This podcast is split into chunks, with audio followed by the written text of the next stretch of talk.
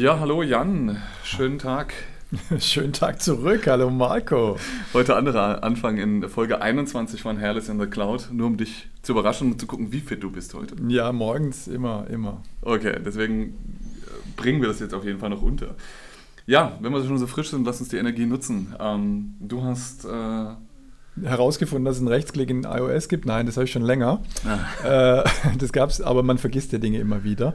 Und es gab gerade die Tage irgendwie einen Tweet, ähm, ähm, in dem stand, naja, wenn man auf Outlook unter iOS ähm, länger draufdrückt, auf einem Force Touch-enabled Device, dann kann man daraus direkt äh, auf den Kalender zugreifen äh, oder eine neue E-Mail starten. Das sind Dinge, die habe ich bestimmt irgendwann schon mal gelesen, vor Jahren, würde ich schätzen, aber ich habe sie wieder vergessen und ich dachte, ist mal wieder sinnvoll, sie äh, rauszuholen, ähm, um mich selber daran zu erinnern und vielleicht auch den einen oder anderen Hörer.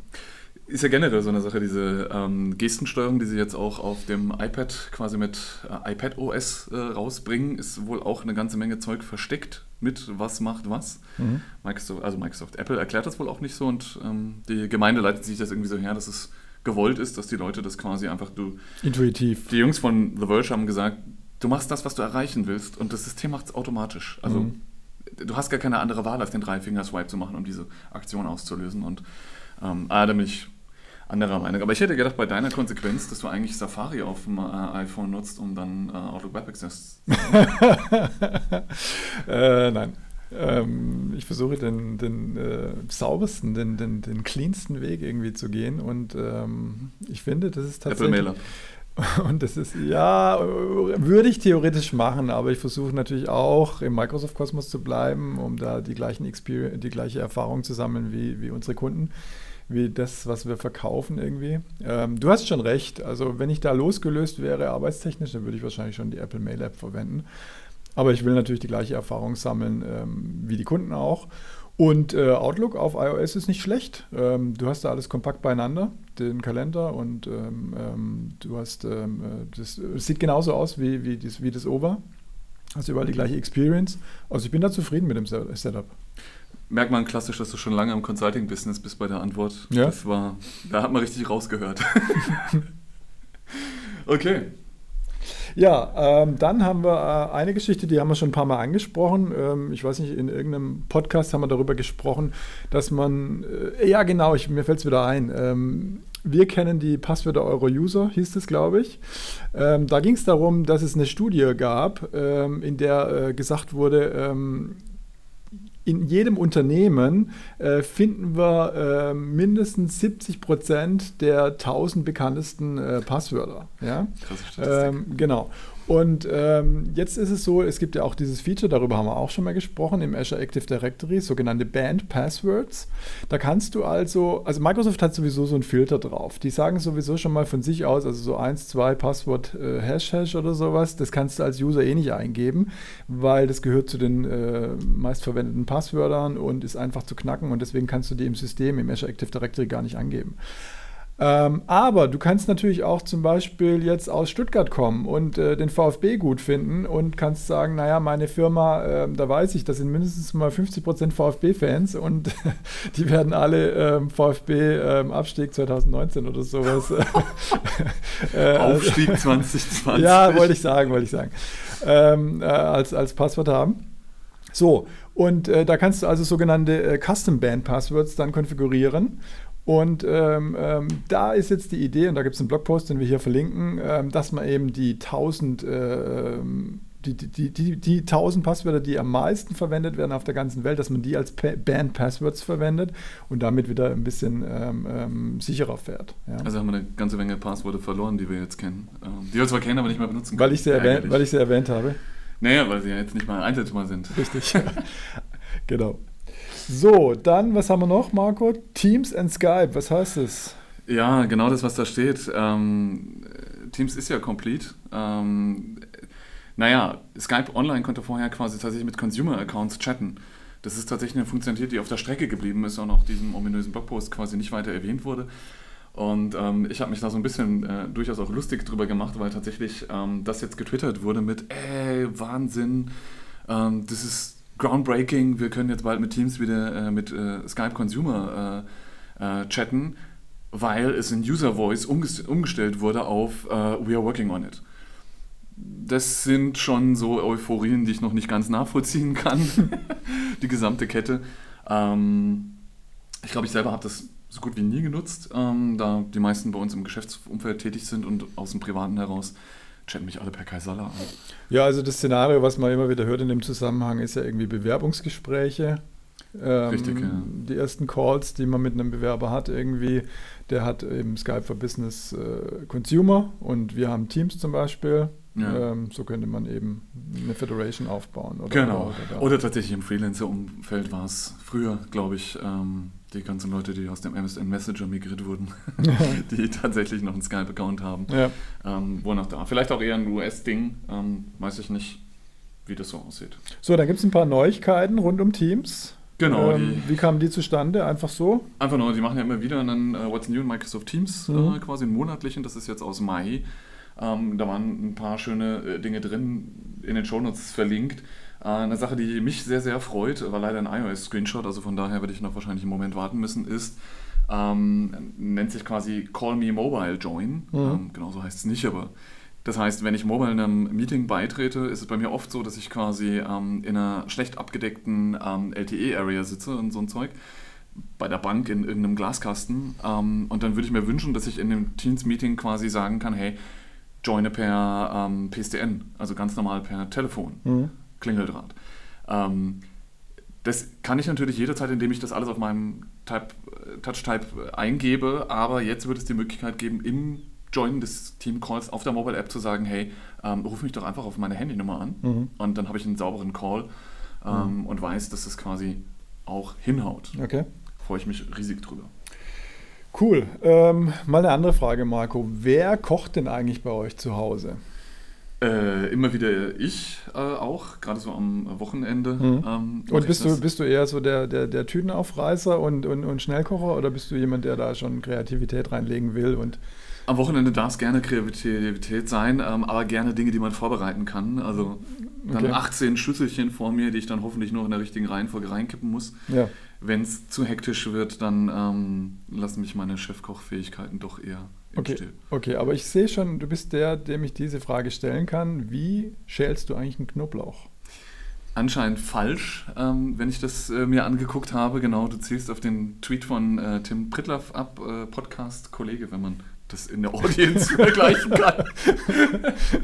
Also ähm, er macht auch Podcasts. Genau, ein paar. Ähm, Nee, er hatte äh, gesagt, äh, genauso wie diese T-Shirt-Zusammenlege-Videos, weißt du, die, die ja. du auch kennst, wo man sich immer fragt, was habe ich falsch gemacht, ähm, hat er jetzt eins für äh, Knoblauch gepostet, mhm. wirklich begeisternd.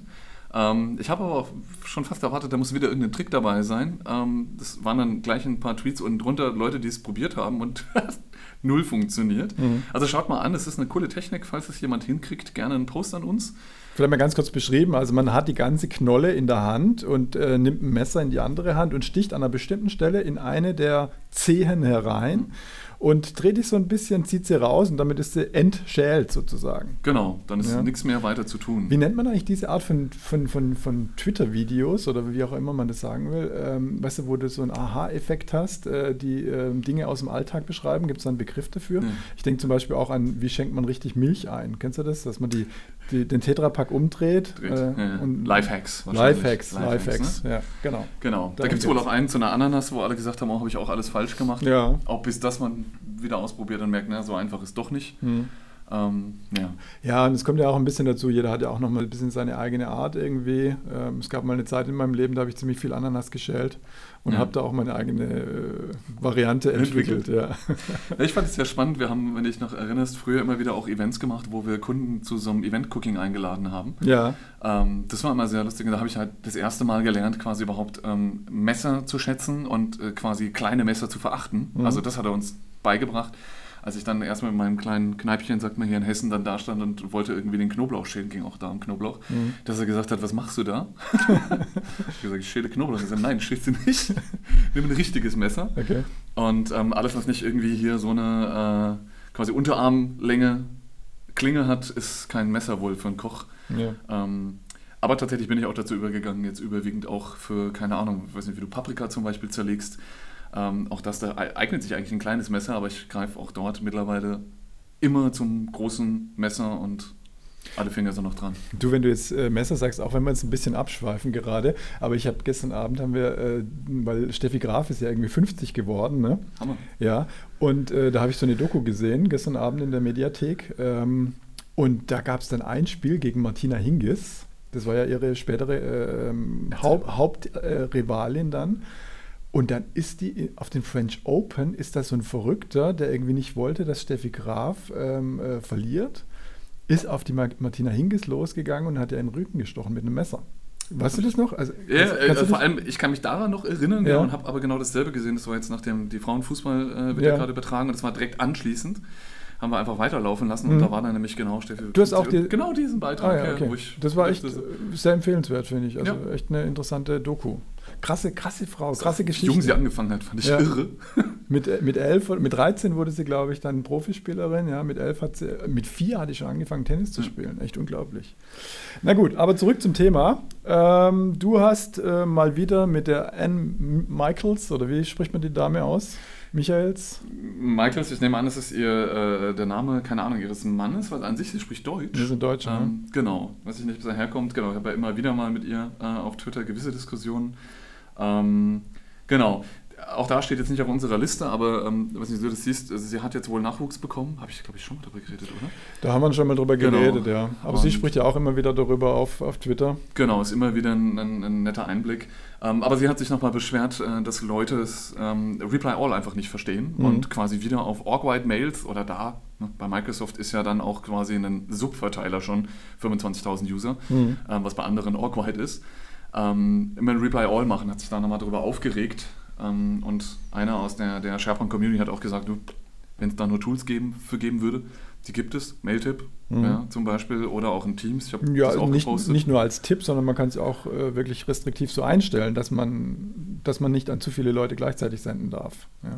Genau, ist natürlich immer die Frage, was ist, wenn du trotzdem alle 25 erreichen willst mhm. ähm, oder musst? Ähm, musst du dann eine neue Mail schreiben, wo du den Kontext verlierst? Mhm. Also da potenziell einfach Erziehung ist wahrscheinlich die deutlich bessere Sache. Ähm, und wie gesagt, ich habe nur auch gepostet, dass es quasi für Reply All gibt es heute schon Tools. Das heißt, ich glaube, technisch müssen wir nicht viel mehr tun. Ja, wir können es ja einschränken, aber es gibt Sachen und es gibt immer wieder User, die es ignorieren werden und ein Reply All machen werden oder sich irgendwo falsch ähm, verhalten. Entweder weil sie es nicht besser wissen oder weil sie es sich nicht interessiert. Mhm hat mich daran erinnert, quasi, was früher bei Microsoft passiert ist. Wir haben ja ein paar langjährige äh, äh Softies da mhm. und einer der Kollegen hat den sogenannten äh, Badlam-Thread mitbekommen. Wir haben es verlinkt, wer sich da noch dran erinnert. Microsoft hatte da mal so ein Problem zu Exchange, fünf Zeiten. Mhm. An 25.000 Mitarbeiter, glaube ich, gab es einen Reply All und einige haben dann gesagt, äh, bitte entfernt mich aus der Liste oder me, aus dem Thread. Me too, me too. Und genau, der Rest hat geantwortet, me too, me too. Ja, ja. Und ich glaube, drei Tage standen die Mail-Server still mhm. oder hat gedauert, bis die Queue abgearbeitet war. Mhm. Ähm, ich glaube, da hat Microsoft viel gelernt. Vielleicht haben wir da die Mailtipps zu verdienen. Ja, sie haben auch so diese Bounce-Geschichten dann mit eingebaut, dass, dass da der Server erkennt, dass da gerade gebounced wird, dass da hin und her geht und so weiter. Also ich glaube, da wurde schon auch technisch einiges getan, nicht nur in diesem ähm, Display-Bereich, den du gerade ansprichst. Alleine da, man müsste ja rein theoretisch auch für Teams, wenn man überlegt, ich mache in einem Org-Wide-Team, äh, Microsoft, keine Ahnung, 100.000 Mitarbeiter, dann add Microsoft mhm. ähm, und dann gehen mal 100.000 Push-Nachrichten instant raus. Mhm. Ja, keine ich bin mal gespannt, ob wir in der modernen Welt mal auf so ein Szenario wieder stoßen. Ja? Ähm, ich meine, die Komplexität steigt ja gerade jeden Tag. Kann ich mir schon vorstellen, dass man da mal im Vorfeld irgendwelche Szenarien vergisst. Weißt du, wenn ich mir so überlege, naja, was könnte denn schlimmstenfalls passieren immer? Mhm. Ähm, kann mir schon vorstellen, dass in dieser komplexen Welt dann mal, dass man da was vergisst und dass dann mal wieder so ein ähnliches Szenario rauskommt. Ja, aus der Cloud habe ich oft immer das äh, Szenario, dass es die einfachen Dinge sind wie DNS-Zertifikate, die zu mhm. Problemen führen. Naja, wenn du jetzt zum Beispiel Südamerika anschaust, wo jetzt mit einem Schlag irgendwie drei Länder keinen Strom mehr hatten, also ich meine gar, gar keinen Strom, ja, äh, kann man sich schon auch vorstellen, dass da irgendwie äh, so Chaos-Effekte auch dafür gesorgt haben. Weißt du? Wobei die Berichterstattung toll war. Äh, der eine meinte, ja, ja, wir sind es ja gewohnt, dass mal Strom ausfällt, aber mhm. jetzt so lange, dass er halt seinen Generator rausgeschoben hat, um seine Fischtheke dann weiter zu kühlen. Ja. ja, vielleicht doch der Zeit, Vegetarier zu werden. Ja, äh, interessant wäre auch gewesen, wie die Leute darauf reagieren. Bei uns in Heidelberg gab es ja vor kurzem mal so ein blaues Wasser. Äh, weiß nicht, ob ich dir davon erzählt nee. habe. Ja, da kam eines Morgens dann aus dem Wasserhahn kam blaues Wasser raus. Ähm, und es wurde dann gemeldet und dann haben sie wirklich hier äh, Krisenszenario aufgebaut. Da sind dann so die Feuerwehrautos durch die Straßen gefahren und haben mit Megafon gesagt, bitte kein Trinkwasser verwenden. Ähm, und, äh, da haben wir in Deutschland wirklich keine Lösung für. Ne? Also die Amis, weiß nicht, ob du das mitgekriegt hast, die haben ja so ein SMS-Netz, okay. wo sie so Emergency-SMS schreiben können. Mhm. Ähm, das ist vor kurzem, glaube ich, aus Versehen losgegangen oder es war ein unangekündigter Test, mhm. was ziemlich für Verwirrung bei einigen Leuten gesorgt hat oder vielleicht nur auf Hawaii. Aber ähm, das war schon Schon wir, da sind wir in Deutschland gar nicht so gut aufgestellt. Genau, und die Leute sind es natürlich auch nicht gewöhnt, weil sie verwöhnt sind, ja, und da wird dann schon, gibt es dann schon solche, solche, Szenen, wo dann die alte 80-jährige Oma bei Lidl irgendwie weggestoßen wird, damit äh, die junge Frau noch an das letzte Wasser drankommt oder sowas. Also äh, ich möchte nicht wissen, was da passieren würde in Deutschland, wenn da mal wirklich so ein kompletter Stromausfall wäre, wie da jetzt in Argentinien und, und, ja. und, und in anderen Ländern. Kennst du den Begriff Prepper? Ja, natürlich, ja. Das ist, da hatten wir es in dem Kontext dann auch wieder mit mhm. den Kollegen. Ähm, das äh, erinnerte mich dann sehr daran. Ja, da gibt es eine Serie auf äh, Netflix übrigens. Ah, okay. Äh, aber ein andermal. Muss man, muss man nicht angucken. So, also dann ähm, kommen wir zum ersten Thema. Ähm, das heißt mal Teams, Apps und MCAS. Äh, MCAS steht ja für Microsoft Cloud App Security. Ähm, ein Produkt, das äh, immer mehr an Relevanz gewinnt in unserem Zusammenhang. Anfangs war das nicht so spannend, mittlerweile finde ich das ziemlich spannend. Insbesondere auch deswegen, weil es hauptsächlich Daten über den ähm, Sensor des Microsoft Defender ATP sammelt. Ja? Da werden also zum Beispiel Daten gesammelt darüber, welche Applikationen laufen auf dem System, äh, mit welchen Netzwerkverbindungen verbindest du dich, also mit welchen äh, Cloud-Diensten wie Dropbox und so weiter. Und da kann man dann wieder Sachen davon ableiten, wie ähm, ein User schiebt gerade ganz viele Daten Richtung äh, Dropbox weg oder sowas, ja, so Exfiltration und solche Geschichten. Aber eine ganz andere Geschichte, die da jetzt gerade relevant wurde, ist das sogenannte App Certification Program. Das haben sie auf der Bild announced. Und da geht es darum, und das ist ein Szenario, über das wir auch schon öfters gesprochen haben, auch in einem, in einem gemeinsamen Projekt, ich weiß nicht, ob du dich erinnerst, äh, wenn man jetzt den Usern zum Beispiel Zugriff gibt ähm, auf den App Store, auf den Windows Store, ja, und sagt, hey, ihr dürft alle Daten, äh, alle Applikationen installieren. Ja, ihr dürft vielleicht nicht alle, jede, jede Applikation aus dem Internet installieren, ähm, aber ihr dürft zum Beispiel auf den App Store zugreifen und da alles installieren, was, was geht. Dann kommen natürlich sofort Fragen auf, wie Compliance, ähm, wie äh, Data Protection. Das heißt also, greift diese Applikation vielleicht auf meine Inbox zu? Ist es eine Erweiterung von Outlook oder sowas? Zieht mir da Daten ab, ja, mhm. und äh, schiebt die Daten vielleicht irgendwie. So, jetzt, jetzt, haben wir verschiedene Szenarien. Jetzt kann man sagen, naja, entweder das ist eine bösartige App, die dann auch noch Dinge mit den Daten tut, aber vielleicht ist es ja eine, eine, eine gutartige äh, App, aber trotzdem speichert sie möglicherweise private oder, oder Firmendaten an einer anderen Stelle ab, an einer Stelle, die ich gar nicht zertifiziert habe von Compliance-Sicht aus. Ja? Und so kommen wir da in diese Security- und Compliance-Themen rein. Und äh, es entstand der, der Need, eigentlich zu sagen, naja, wir müssen uns schon relativ sicher sein, welche Art von Applikationen wir den Usern da bereitstellen. Zumindest ähm, größere Unternehmen äh, können da nicht anders agieren. Ja? Und ähm, was Microsoft jetzt mit MCAS zusammen macht und mit diesem App Certification Program ist, dass die im Prinzip sagen, jetzt fangen wir mal mit Teams an. Die Apps, die ich Teams hinzufügen kann, ähm, die lasse ich durch ein äh, Zertifizierungsprogramm laufen. Da gibt es erstmal so ein Self-Attestation. Äh, Attestation. Das heißt, der, der Entwickler muss äh, entsprechende Fragen beantworten zum Thema Compliance. Wo werden die Daten abgespeichert? Ähm, äh, dann zu den ganzen Zertifizierungen, HIPAA und, und, und SOX und so weiter. Mhm. Ähm, hab, habt ihr euch da irgendwie zertifiziert? Und da gibt es eine Bewertung dazu. Ja? Okay. Momentan ist das alles nur auf einer Webseite, aber das soll jetzt in einer Private Preview auch in MCAS reinkommen, dass du automatisch sehen kannst, hey, die User haben die und die Apps entsprechend äh, äh installiert oder hinzugefügt mhm. äh, bei Teams und diese Bewertung hat ja. diese App. Ja? ja. Äh, und damit bekomme ich natürlich äh, zum einen mal eine gewisse Dynamik hin, wo ich sagen kann, hey, ich gebe den Usern die Freiheiten, Sachen zu installieren, die sie haben wollen. Auf der anderen Seite habe ich aber eine sehr automatisierte Kontrolle darüber, welche Apps sind denn bei mir im Einsatz und welche Bewertungen haben die denn in den unterschiedlichen Be Be Be Bereichen. Also wurde schon mehrfach von, von Kunden darauf angesprochen, im Endeffekt, ähm, welche Apps man denn jetzt quasi in der Config auch drin lässt. Stand heute haben wir noch das Problem im Endeffekt und das, da hilft natürlich sowas auch in der Übergangsphase, dass wir Stand heute dann alles oder nichts haben. Das heißt, in der alten Teams-Admin-Oberfläche ist es so, dass ich tatsächlich alle Apps ausschalten kann. Ja. Einzelne, aber das gilt für alle Benutzergruppen. das, was jetzt neu ist und was jetzt in einer, in einer, in einer Private Beta, keine Ahnung, wo es gerade drin ist, es steckt irgendwo. Weil in keinem meiner Tenants ist es sicher, sind App Permission Policies, mit denen du sagen kannst, okay, ich habe gewisse Benutzergruppen, denen gebe ich gewisse Apps. Weil in, das ja, in Teams. In Teams, Ja. genau. Das wird jetzt kommen. Ähm, ist mehrfach announced worden, hat sich in keinem meiner Tenants äh, materialisiert, auch bei Glücken kann ja noch nicht. Ähm, was natürlich erstmal das mitigiert, dass du das vor einigen Nutzern überhaupt wegnimmst. Mhm. Ja. Aber die Admin und von der Governance-Seite her fragt natürlich jeder, ähm, wie kann ich den trauen? Also woher weiß ich denn, dass das eine vertrauenswürdige App ist? Jo, da steht jetzt Adobe davor, aber wer sagt denn, dass der Name, also wer hat aufgepasst, dass das wirklich von Adobe ist? Mhm. Und genau das, was du sagst, wir machen uns ja heute ganz viele Gedanken darüber, wo sind die Daten gehostet, welche Zertifizierungen liegen drunter, gerade im Security-Bereich, keine Ahnung, HIPAA, äh, HIPAA, FDA und so ein Zeug, wird es ja super relevant, quasi darüber Einfluss zu haben. Ja. Ähm, deswegen kommt das ganz gut zusammen. Das ist ja quasi fast wieder, ja, Post-Breach klingt jetzt wieder völlig falsch, aber es ist quasi, Mhm. nachdem die Apps schon verwendet werden und sie sind gut vorbereitet, ich kann alles lesen, natürlich will ich das auch gezielt bereitstellen. Genau. So, und äh, das ist jetzt momentan alles nur relevant für das Teams, für die Team-Add-ons. Äh, natürlich, ähm, das schreibt Microsoft auch, ähm, will man das in Zukunft auch in anderen Bereichen sehen. Es gibt ja noch die Office-Add-ins, die sind dann Mhm. nochmal getrennt. Ne? Und dann habe ich noch die Windows-Applikation. Also, wenn man sich mal eine ideale Welt ausmalen würde, dann geht es sogar noch darüber hinaus. Dann könnte man eigentlich fast sagen, der User darf alles installieren, was er möchte.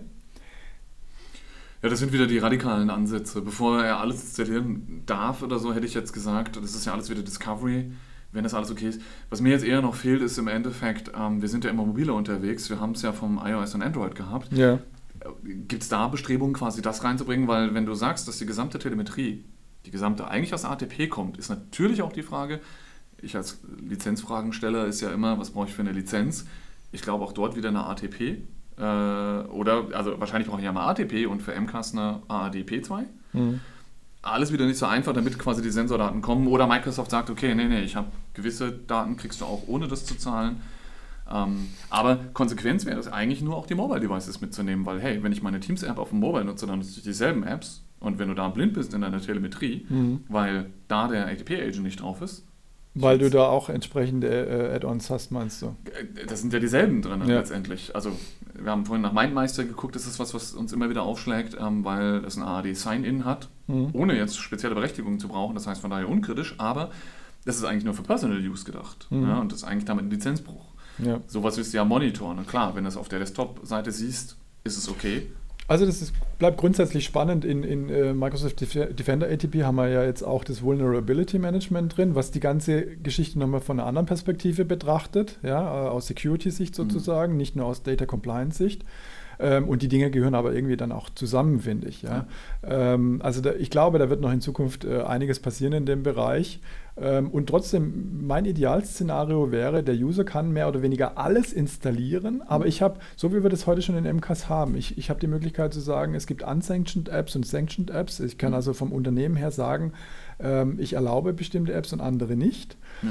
Und wenn der Katalog vollständig wäre sozusagen Ja. oder fast vollständig wäre, dann, dann habe ich äh, eine sehr, sehr gute Mischung Ja. zwischen Freiheit für den User und trotzdem die Restriktionen, die ich im Unternehmen haben Genau. Letztendlich ist ja auch da wieder Sichtbarkeit, du hast es ja gesagt, selbst wenn die quasi nicht klar klassifiziert sind, wenn ich als Unternehmen aber sehe, was für Apps denn verwendet werden, warum soll ich denn alle 800, alle 1000, alle 400.000 prüfen, wenn meine Benutzer die gar nicht verwenden, sondern wenn die erste Verwendung auftritt und MCAS mir das reportet, hey, hier ist eine App, die du selber als Unternehmen nicht reviewed hast, mach bitte deine Einschätzung dazu. Mhm. Ja, weil, mein Gott, es gibt so viele Anforderungen da draußen zu, keine Ahnung, Waffenexportgesetze und sowas, keine Ahnung, ob sowas Ja. in der Zertifizierung abgebildet ist.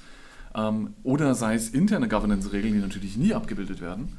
Ähm, Betriebsrat und Thema sind ja so Sachen hier, keine Ahnung, My Workplace Ana- Analytics, eine Daten völlig okay, wahrscheinlich total durchzertifiziert, aber in Deutschland nicht gerne gesehen, weil potenzielle Leistungskontrolle. Ja, wie du sagst, es gibt verschiedene Perspektiven. Ähm, es, wär, es ist natürlich schon mal ein, ein großer Mehrwert, wenn mir Microsoft sagt, ähm, hey, ähm, aus, aus Data Compliance Sicht, aus objektiver Data Ja. Compliance Sicht ist diese App schlecht bewertet. Ja? Und dann kann ich natürlich noch meine, meine persönliche, äh, individuelle Sicht drüber legen, kann sagen, ähm, selbst wenn Microsoft die als einigermaßen akzeptabel bewertet, für mich im Unternehmen ist das nichts, ja, das kann ich nochmal drüber legen. Also so, so wird es in Zukunft, glaube ich. Äh, Alleine, wenn sein. du da ein paar grundlegende Daten hast, im Endeffekt auf die aufbauen kannst, weil es halt schwierig ist, du hast da irgendeine App mit irgendeinem Namen, vielleicht ist noch der Hersteller verlinkt, wie kommst du denn an all die Daten ran? Mhm. Das heißt, das zu standardisieren und auch die Hersteller zu motivieren, diese Daten irgendwo bereitzustellen. Ja ähm, ist ja auch nochmal so ein Ding, weil genau, früher hast du halt als Startup in deiner Garage einfach eine Webseite gepublished und alles gehostet. Mhm. Ähm,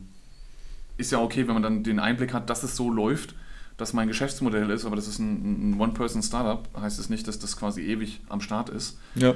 Ähm, weiß nicht, ob du das mitgekriegt hast, ich glaube, der, der, der Gründer von Docker ist gestorben. Nee, habe ich nicht gehört. Ähm, Docker ist ja einer der, äh, äh, der, der Techniken oder der Community dahinter für Containerisierung von Apps und Zeug und mhm. ähm, der ist auch gestorben und das nimmt denen natürlich, glaube ich, auch eine ganze Menge Wind aus den Segeln. Mhm. Ähm, und wie komme ich an solche Daten? Das heißt genau, welche Zertifizierung dahinter, deswegen spannendes ja. Thema. Ja. Gut, Marco, kommen wir zu deinem Thema. Äh, du hast dich mit äh, ShareGate Apricot beschäftigt. Was ist denn das? Genau, ähm, wir reden immer wieder über Lifecycle, ähm, was wir denn machen können und ähm, die Jungs von ShareGate habe ich ja schon ein paar Mal gelobt, mhm. aus ihrer Desktop-Migrationsecke kommend ähm, haben sie einfach ein gutes Produkt. Und ich habe gesagt, wenn in der Cloud jemand was macht und das produktmäßig was anbietet, dann traue ich ihnen am ehesten zu, es richtig zu machen. Mhm. Und ich habe es mir tatsächlich jetzt mal angeguckt ähm, und persönlich für mich, aber ich glaube, meine Ansprüche waren zu hoch, war erstmal ein bisschen enttäuscht. Ähm, Kommen wir erstmal kurz zu den Punkten. Ich habe es in den Shownotes auch drin. es hat eine hübsche Oberfläche. Also, Erklär nochmal, ich habe es noch nicht ganz verstanden. Um also, was geht ja. es? Sorry. Sorry, nee, ich habe äh, mich selber abgehängt. Ähm, nee, es geht darum, quasi auf Gruppen Lifecycle aufzubauen. Das, okay. was wir ja auch immer wieder machen. Governance, da sind wir wieder bei dem Thema, das aufzudecken, was wird genutzt, was wird nicht genutzt, wie wird es genutzt. Das versucht Apricot zu lösen, indem es dein Directory scannt, deine Gruppen scannt, deine Owner scannt ähm, und dann Activity draufsetzt, Workload, das heißt ein bisschen ähm, Überblick gibt quasi auf, was hast du denn, welche Gruppen hast du, wie werden sie genutzt, ähm, sind Gruppen quasi bereit zu archivieren ähm, und das verpacken sie in eine hübsche Webseite mhm. tatsächlich, die aber Stand heute quasi nur für den Admin da ist. Ist eine gute Sache, da müssen ja irgendwo anfangen, aber die Arbeit liegt dort. Der hat einen mhm. schönen Activity-Feed. Ich könnte mir vorstellen, ich habe leider keine Roadmap gefunden, wenn sie das ausbauen, dass ich als Benutzer, aber das ist das, was wir heute immer noch das Problem haben. Es gibt diese eine Ansicht, die dir alle deine Gruppen anzeigt. Nicht wirklich. Es gibt ähm, das Account Management Portal mhm. von Microsoft, das jetzt auch irgendwie revamped wird, auch neu gemacht wird. Ähm, aber da fehlt quasi der Workload-Bezug und, und, und. Die Jungs zeigen einfach alle Gruppen an, welche Workloads dahinter aufleuchten. Leider nicht konsequent. Yammer fehlt zum Beispiel. Wäre gar nicht so schwer, machen wir auch. Ähm, so dass du weißt, hey, das ist eine Yammer-Gruppe. Ja, oder das ist eine Gruppe, die hat Teams aktiviert. Aber immer aus der Perspektive des Administrators. Immer du? aus der Perspektive mhm. des Administrators. Also Administrator im Sinne von IT-Administrator, nicht der Administrator, der, also nicht der Owner nicht der, der Owner, Gruppe. Genau.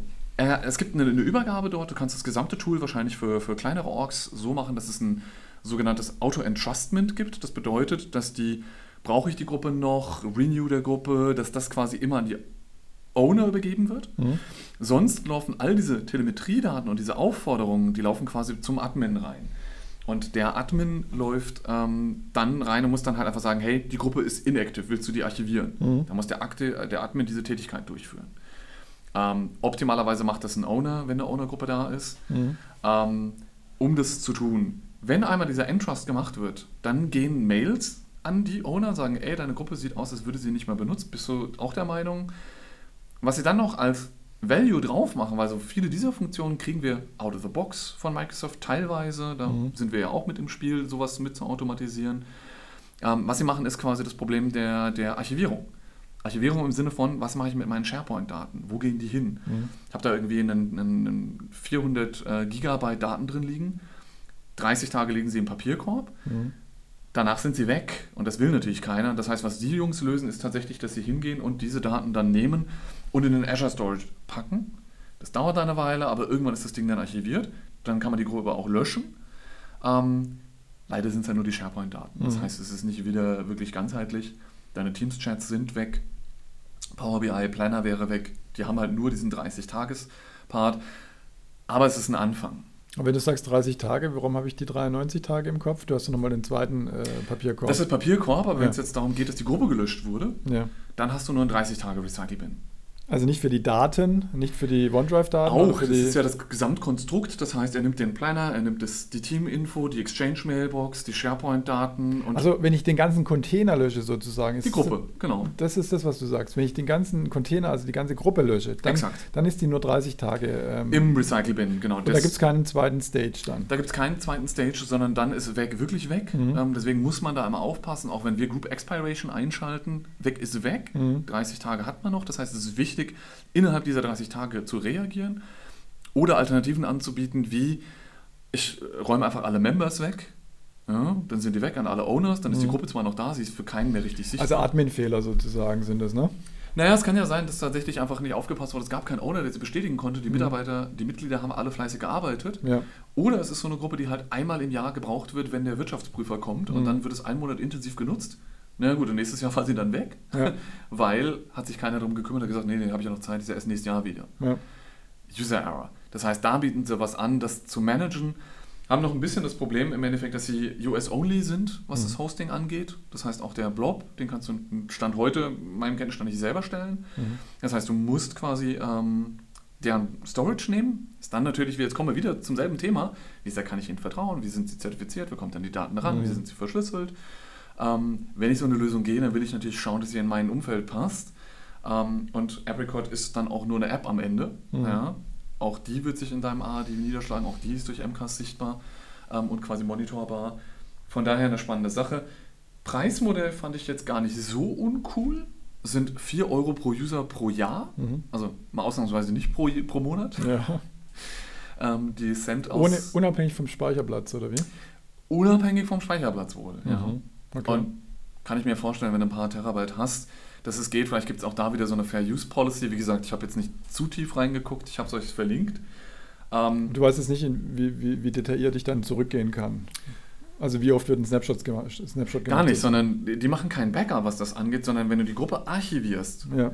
dann löschen die die auch. Mhm. Aber du hast die Daten halt noch im, äh, in der Web-Oberfläche von Apricot über den Blob Store gemirrored quasi zur Okay, das Verfügung. heißt also, wenn ich, wenn ich äh, die Gruppe gar nicht lösche, dann machen die niemals einen Snapshot davon. Nee, nee, nee, genau. Ja. Mhm. Sondern ich muss diesen Archive klicken, Mhm. ihren Archive-Mechanismus, um das dann quasi rauszustreamen. Mhm. Das wird natürlich dann auch wieder eine Weile dauern, bis die Daten raus sind, bis man sie quasi den Benutzern wegnehmen kann. Mhm. Ähm, wie gesagt, da gibt es halt so die üblichen ja, Lifecycle-Probleme, die man halt hat. Wie Mhm. gehe ich damit um? Ähm, deswegen finde ich es schön, möglichst nah an den Microsoft-Standards zu bleiben. Da sind sie eigentlich ganz gut abgebildet. Von daher finde ich das eigentlich gar nicht so verkehrt. Cool. Gut, Marco, spannendes Thema. Ähm, ich würde sagen, für heute haben wir wieder genug geredet. Bis zum nächsten Mal. Bis zum nächsten Mal. Macht's gut. Ciao, ciao.